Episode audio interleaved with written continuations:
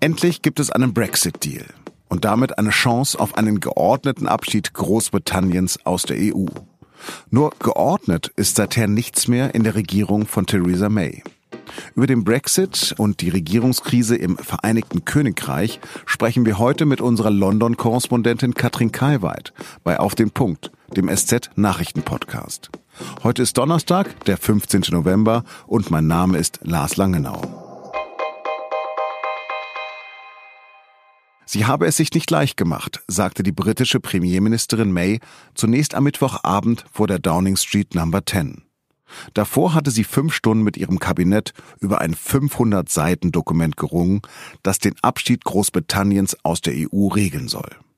Es war nicht einfach, wiederholte sie dann noch einmal am Donnerstag vor dem Unterhaus. Über Nacht herrschte noch Burgfrieden. Aber vor ihrer Rede brachen am Donnerstagmorgen die Dämme. Erst verliert das britische Pfund massiv an Wert, dann erklärt der für Nordirland zuständige Staatssekretär seinen Rücktritt, wenig später auch Brexit-Minister Dominic Raab. Und dann noch die Arbeitsministerin. Das Ende dieses Reigens ist offen. Während sich die Europäer auf dem Festland und Kanzlerin Merkel zufrieden zeigen, nennt Brexit-Minister Raab die Vereinbarung inakzeptabel. Keine demokratische Nation habe sich jemals dazu bereit erklärt, sich an ein solch umfassendes Regelwerk zu binden. May aber musste diese Einigung am Donnerstag im gewohnt lebhaften House of Parliament verteidigen. We can choose to leave with no deal. We can risk no Brexit at all. Or we can choose or or we can choose to unite and support the best deal that can be negotiated. I choose to deliver for the British people. I choose to do what is in our national interest. Sie habe die richtigen, nicht die einfachen Entscheidungen getroffen. Und zwar im nationalen Interesse. Und sie bitte die Abgeordneten, ihr darin zu folgen. Doch da ist der Wunsch der Vater des Gedankens. Die Liberaldemokraten nennen die Modalitäten idiotisch. Und Oppositionschef Jeremy Corbyn sagt, After two years of bungled negotiations, the government has produced a botched deal that breaches the Prime Minister's own red lines and Für ihn ist es also ein gewaltiges und schädliches Scheitern. Also kann May auch nicht auf die Stimmen der Arbeiterpartei zählen, wenn über den Vertrag abgestimmt wird. Dabei braucht sie jede Stimme, um die Nein-Stimmen ihrer Tories auszugleichen. Doch kann ihr das überhaupt gelingen? Dazu telefoniere ich jetzt mit Katrin Kalweit, der SZ-Korrespondentin in London. Frau Kalweit, wird Großbritannien jetzt wieder eine imperiale Großmacht? Das würde sie wahrscheinlich gerne, oder zumindest gibt es einige, die das gerne wollen. Die sogenannten Hardliner bei den Tories träumen ja schon lange davon, die alte Größe von Großbritannien wieder zum Leben zu erwecken und haben damit ja auch die Leave-Kampagne befeuert. Aber so recht sieht es danach zurzeit nicht aus. Es hieß ja lange, dass 95 Prozent des Vertrages stehen würden. Gab es denn bei den letzten fünf Prozent noch inhaltliche Überraschungen? Naja, letztlich schon, weil im Grunde die Lösung für Nordirland immer fraglich war und viele andere Details ja nie bekannt waren. Es ging immer um Nordirland und eine der Überraschungen jetzt ist wahrscheinlich doch letztlich, dass die legendäre harte Grenze zwar vermieden werden kann, dass sich aber offenbar London doch darauf eingelassen hat, ähm, eine Art Backstop einzurichten. Das heißt also, Nordirland wird anders behandelt als der Rest des Königreichs. Das heißt, die bleiben sozusagen ökonomisch, was die Standards, die Tarife, die Zölle etc. angeht, näher an Europa als der Rest Großbritanniens. Was das zum Beispiel für Europäer bedeutet, ist alles immer noch unklar, weil es bis heute nicht wirklich im Detail ausgehandelt ist. Fliegt May ihr Kabinett um die Ohren? Also ich bin ja immer noch skeptisch, was diesen sozusagen Rückbau an Kabinettskraft angeht, um es mal flapsig zu formulieren. Es hat mich überrascht, dass Dominic Raab, der Brexit-Minister, zurückgetreten ist, zumal er ja derjenige war, der diesen Vertrag mit ausgehandelt hat. Das ist schon, hat schon auch eine gewisse Ironie in sich, dass er das tut. Zumal der Rücktrittsbrief so klang, als hätte er aber nichts was zu tun gehabt, aber so sind Rücktrittsbriefe vielleicht.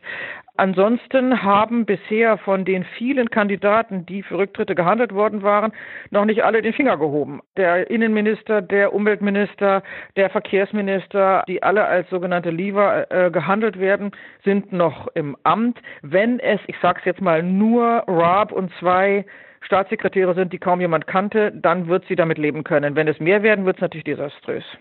Gut, jetzt das eine ist das Kabinett, aber wir reden ja auch über das Unterhaus. Und wird May denn dafür eine Mehrheit bekommen? Es gibt natürlich wahnsinnig viele arithmetische Kunststücke von lauter Menschen, die versuchen, in Köpfe hineinzuschauen. Nach derzeitigen Rechnungen hat sie keine Mehrheit. Die DUP, wie gesagt, in Nordirland wird dagegen stimmen. Die Schotten haben schon gesagt, sie werden dagegen stimmen, also die SNP, schottische Nationalpartei. Größere Teile von Labour werden dagegen stimmen, nicht alle, aber viele. Es wird eine größere Zahl von sogenannten Brexiteers bei den Tories dagegen stimmen, wobei da ist auch nochmal abzuwarten, wie viele von denen, die jetzt immer laut Verrat schreien, dann zum Schluss wirklich mit Nein stimmen. Aber sie hat zurzeit keine Mehrheit. Nun wissen wir, dass in der Politik in drei Wochen viel passieren kann. Es können, kann Überzeugungsarbeit geleistet werden, es können Gelder versprochen werden, es können Menschen mit Jobs belohnt werden, es kann tatsächlich auch noch immer natürlich sein, dass viele sich eines Besseren besinnen und denken, naja, einen besseren Deal kriegen wir nicht, nehmen wir den besser als gar keinen. Das ist schwer absehbar, zumal dann auch noch die Frage ist, wenn das Parlament in drei Wochen mit Nein stimmt, was heißt das dann? Auch das weiß eigentlich niemand, weil es bisher noch nicht mal wirklich ausgekartet ist, ob das Parlament das Recht hat, zeitgleich mit diesem Nein, wenn es dafür stimmen würde, sogenannte Amendments, also Änderungsanträge einzubringen, die dann den Deal sozusagen zurück nach Brüssel schicken mit der Aufforderung an May neu zu verhandeln oder ob der Deal damit tot ist. Auch das ist eigentlich alles etwas, was in den nächsten drei Wochen ausgehandelt werden muss, was die Sache nur fragiler macht. Aber dieser Termin des Austritts im Frühjahr nächsten Jahres, der bleibt bestehen. Also jetzt ja, aber auch das kann natürlich immer noch anders werden. Vor anderthalb Jahren ist sozusagen das Austritts, das Austrittsbegehren offiziell an Brüssel übermittelt worden. Bis zu dem Zeitpunkt, wo es in Kraft tritt, nämlich am 29. März 2019, kann theoretisch ein Brief nach Brüssel geschickt werden, wir haben es nicht so gemeint, könnt ihr uns bitte noch mehr Zeit geben? Es gibt Signale aus Brüssel, das ist natürlich dann wieder ein kompliziertes Prozedere, hat ja auch noch nie jemand ausprobiert. Es gibt aber Signale aus Brüssel, dass man dafür offen sei. Klar, Brüssel hätte es im Zweifel lieber wahrscheinlich, dass die Briten bleiben. Also man kann immer noch sagen, wir würden gerne das Austrittsdatum verschieben und diesen Artikel 550 sozusagen etwas in die Zukunft verrücken. Man kann sagen, wir treten zwar aus, wollen aber diese Übergangsphase danach verlängern. Auch das ist möglich, steht übrigens auch in dem Vertrag drin, dass es möglich ist. Und dann gibt es ja noch die Möglichkeit, dass die Regierung kippt. Vielleicht reden wir in drei Tagen darüber, dass alle Minister zurückgetreten sind, immerhin mehr alleine da steht, dann haben wir sowieso eine völlig andere Lage. Dann wird im Zweifel wird es Neuwahlen geben und was dann passiert, kann keiner sagen. Katrin Karlweit, vielen Dank für diese Momentaufnahme. Bitteschön. Und jetzt noch drei weitere Nachrichten, die heute wichtig sind. Der Fall des getöteten Journalisten Jamal Khashoggi ist um eine absurde Wendung reicher.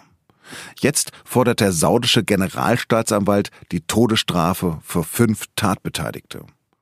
Riyadh stellt die Vorgänge jetzt so dar. Das Team, das nach Istanbul geschickt wurde, sollte Khashoggi überzeugen, nach Saudi-Arabien zurückzukehren. Die Situation sei aber eskaliert und Khashoggi eine Injektion verabreicht worden. Und an der soll er dann gestorben sein. Zum ersten Mal hat ein Verwaltungsgericht Dieselfahrverbote für eine Autobahn verhängt. Ein aktuelles Urteil aus Gelsenkirchen soll für Teile der vielbefahrenen A40 gelten, die durch Essen führt. Außerdem auch für Gebiete in Gelsenkirchen. Die Bundesregierung will solche Fahrverbote weiter verhindern. Sie hat am Donnerstag dazu beschlossen, das Emissionsschutzgesetz zu ändern. Damit sollen Fahrverbote als unverhältnismäßig gelten, wenn Schadstoffgrenzwerte nur gering überschritten werden.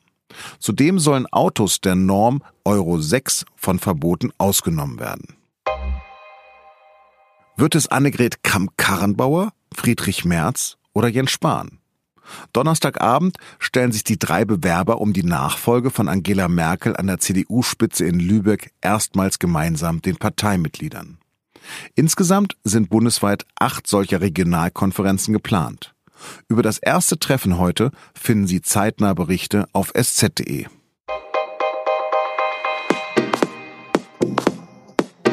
Das war der SZ Nachrichten Podcast auf den Punkt. Redaktionsschluss war 16 Uhr.